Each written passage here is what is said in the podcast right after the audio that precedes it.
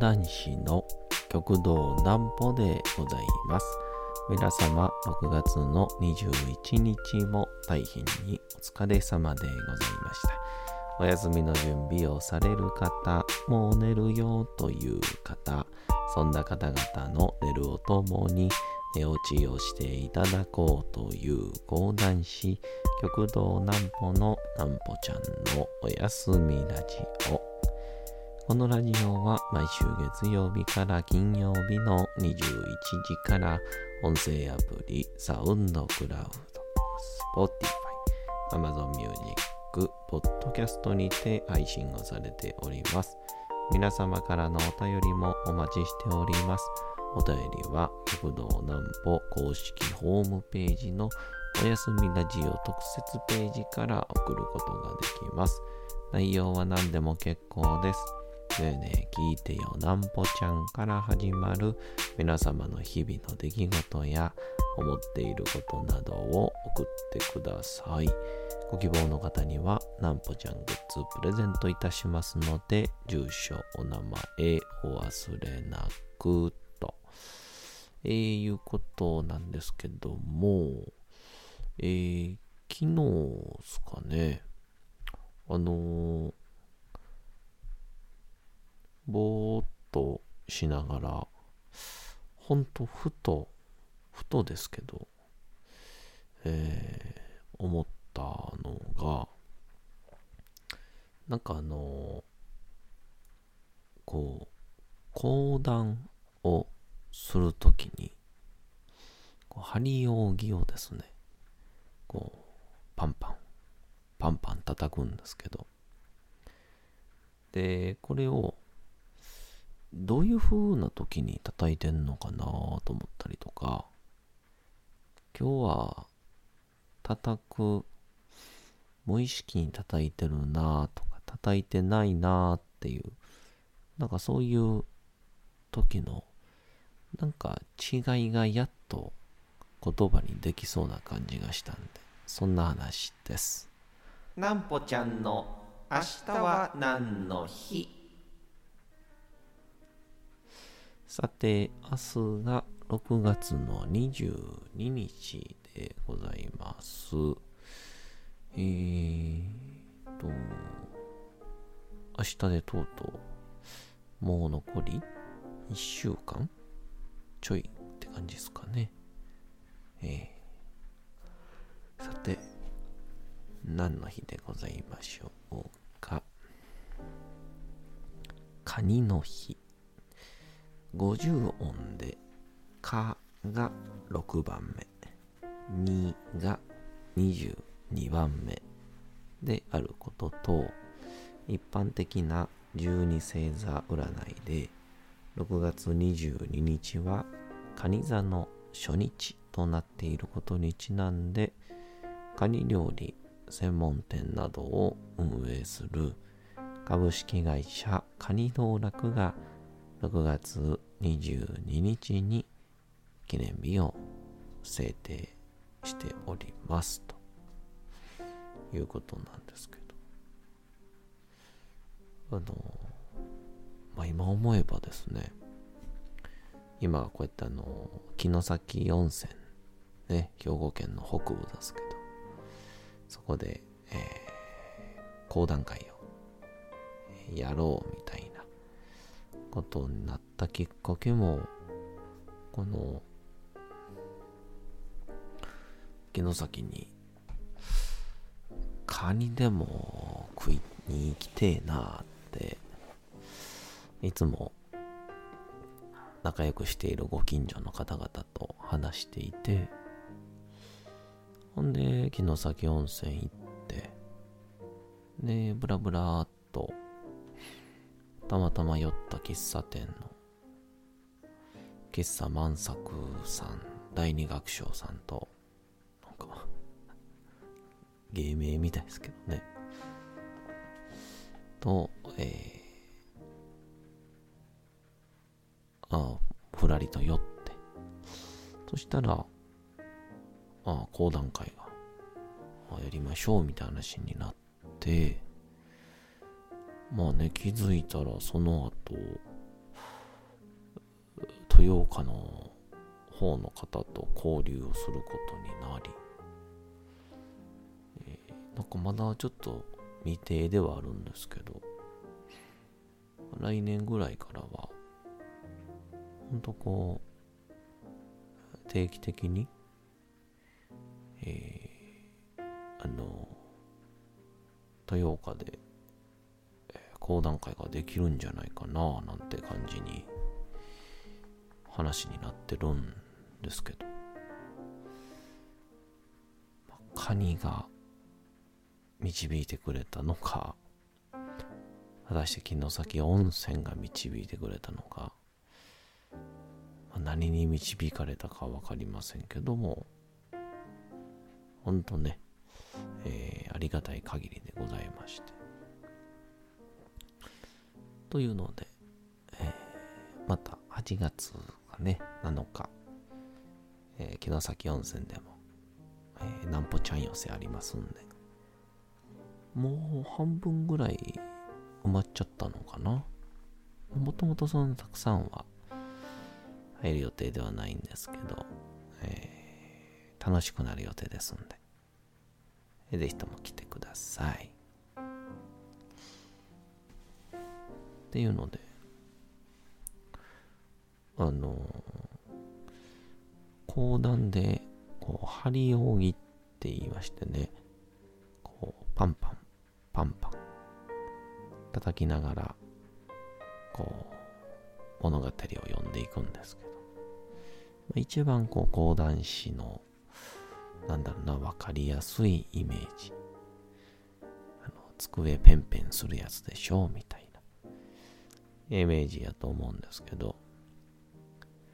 えー、それを、えー、まあ入門をしてから結構よく言われたことが、あの、叩くなと。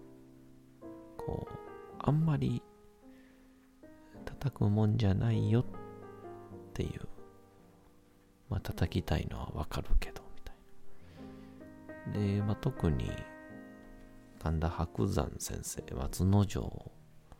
という方が出てから、まあ結構叩きますんでね。あの叩くもんじゃないよ、みたいな。叩きたくて入ったのか知らないけど、みたいな感じでよく言われることが多くって、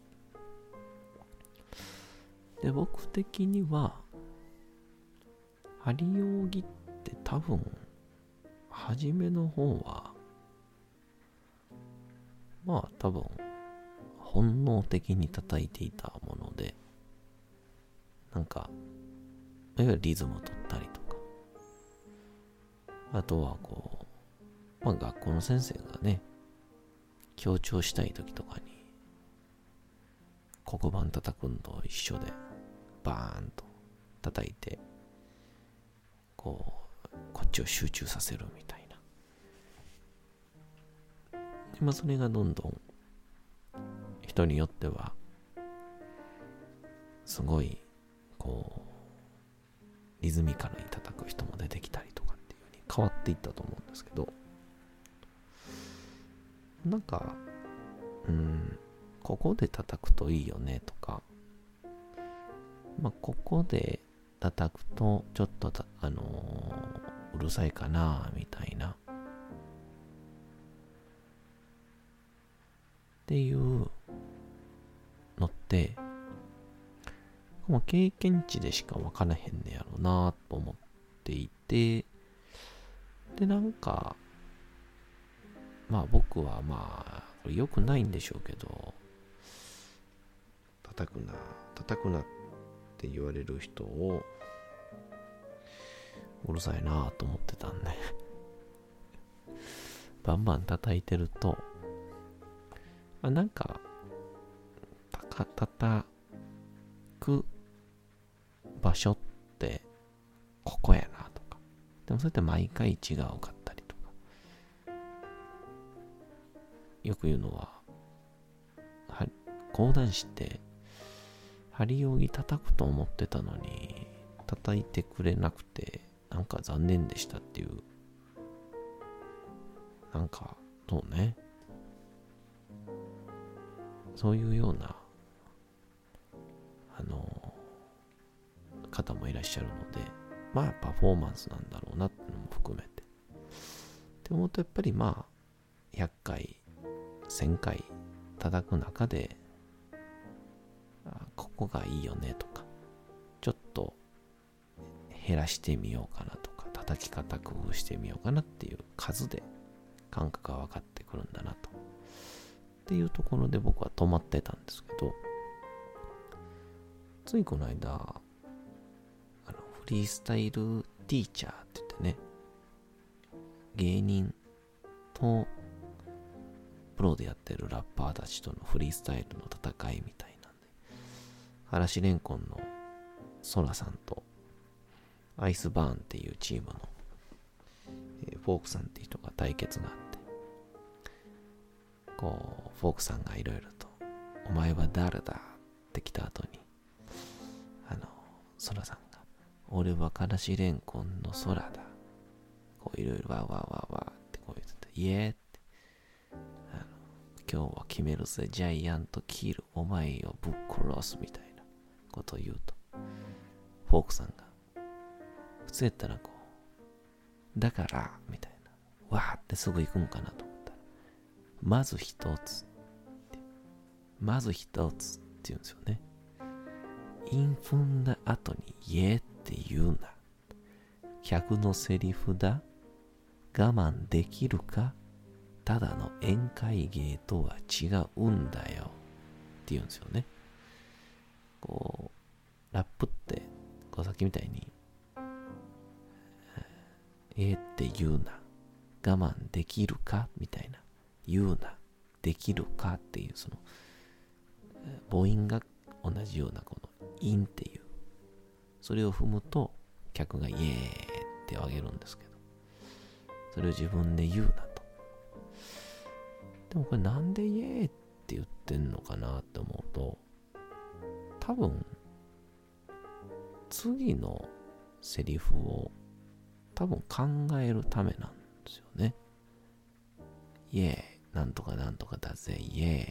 てそのイエーイの間に。それを聞いたときに、はあ、これ講談もそうちゃうのと思って。バナナの叩き売りもそうやと思うんですけど、こう、なんとかなんとかなんとかなんとかだ。なんとかなんとかなんとかなんとかだ。パンさあ、バナナが1本なんとか何円だよ。パンなんとかなんとかなんとかなんとかだ。パンっていう、そのパンの間に息を吸ったり、次のことを考えたりっていう。で、これをきっと何回も何回も、えー、イエイって言ってきたりとか、パンって叩いてきた人たちは、自分の心の中で、イエーであったり、パンっていう音を、もしくは、まあというものを何回もやったおかげで自分の中でも言えるからイエーって言わなくていい。パンって叩かなくていいのかなってっていうふうにちょっと私は思いましてやっぱりネタがちょっと売る覚えの時とかってね針扇叩く回数多いんですよね間が怖いから。あと間が我慢できないからっていうので。えー、っていうので、あの、非常に、この、ラップと講談は、やっぱり、相通ずるところが多いなと思ったことでございまして、ちょっと今後もフリースタイルダンジョン系は、ちょっと勉強のつもりで見ようと思います。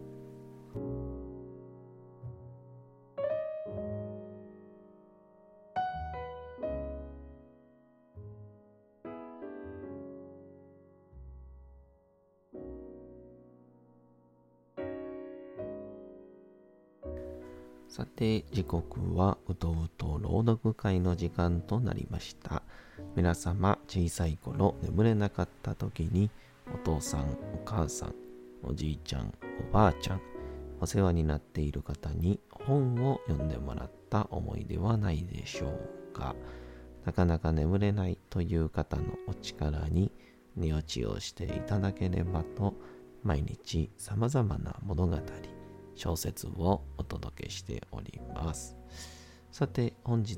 お読みしますのも、三島由紀夫の金閣寺でございます。まあ、進んできた金閣寺も、こう、陰まではいかないですけど、やっぱ綺麗な文章の音律ってあるよなっていう感じがやっぱりしております。えー、今日はどんな感じになるんでしょう？ぜひともお楽しみください。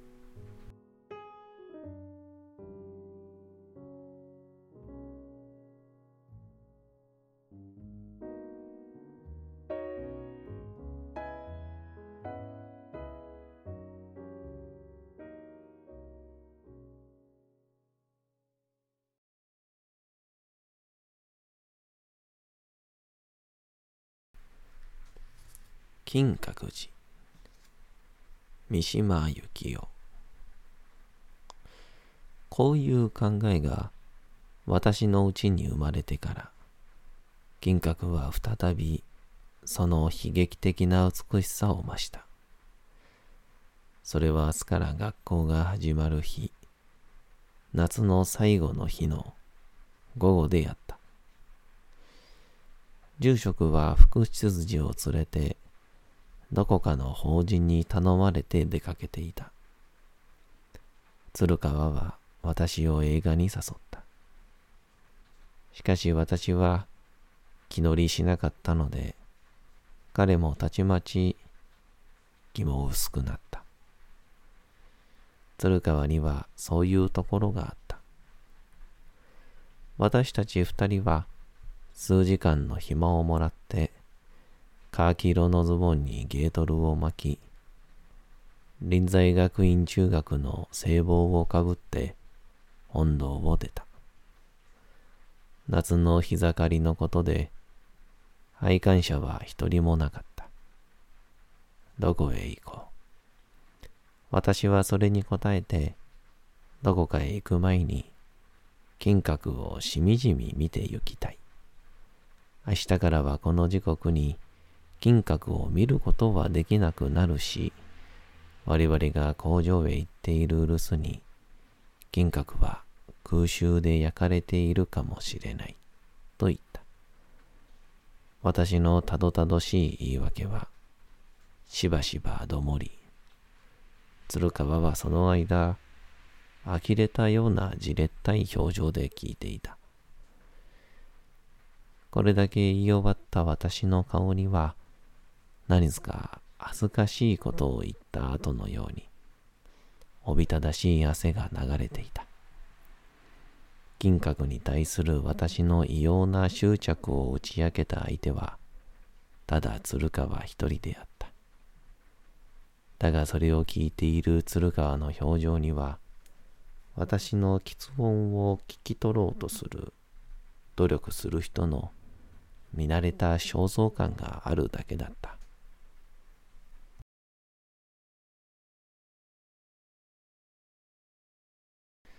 さて、本日もお送りしてきました、なんぽちゃんのおやすみラジオ。というわけでございまして、6月21日も大変にお疲れ様でございました。明日も皆さん、街のどこかでともどもに頑張って、夜にまたお会いをいたしましょう。なんぽちゃんのおやすみラジオでございました。それでは皆さん、おやすみなさい。すやすやすやーん。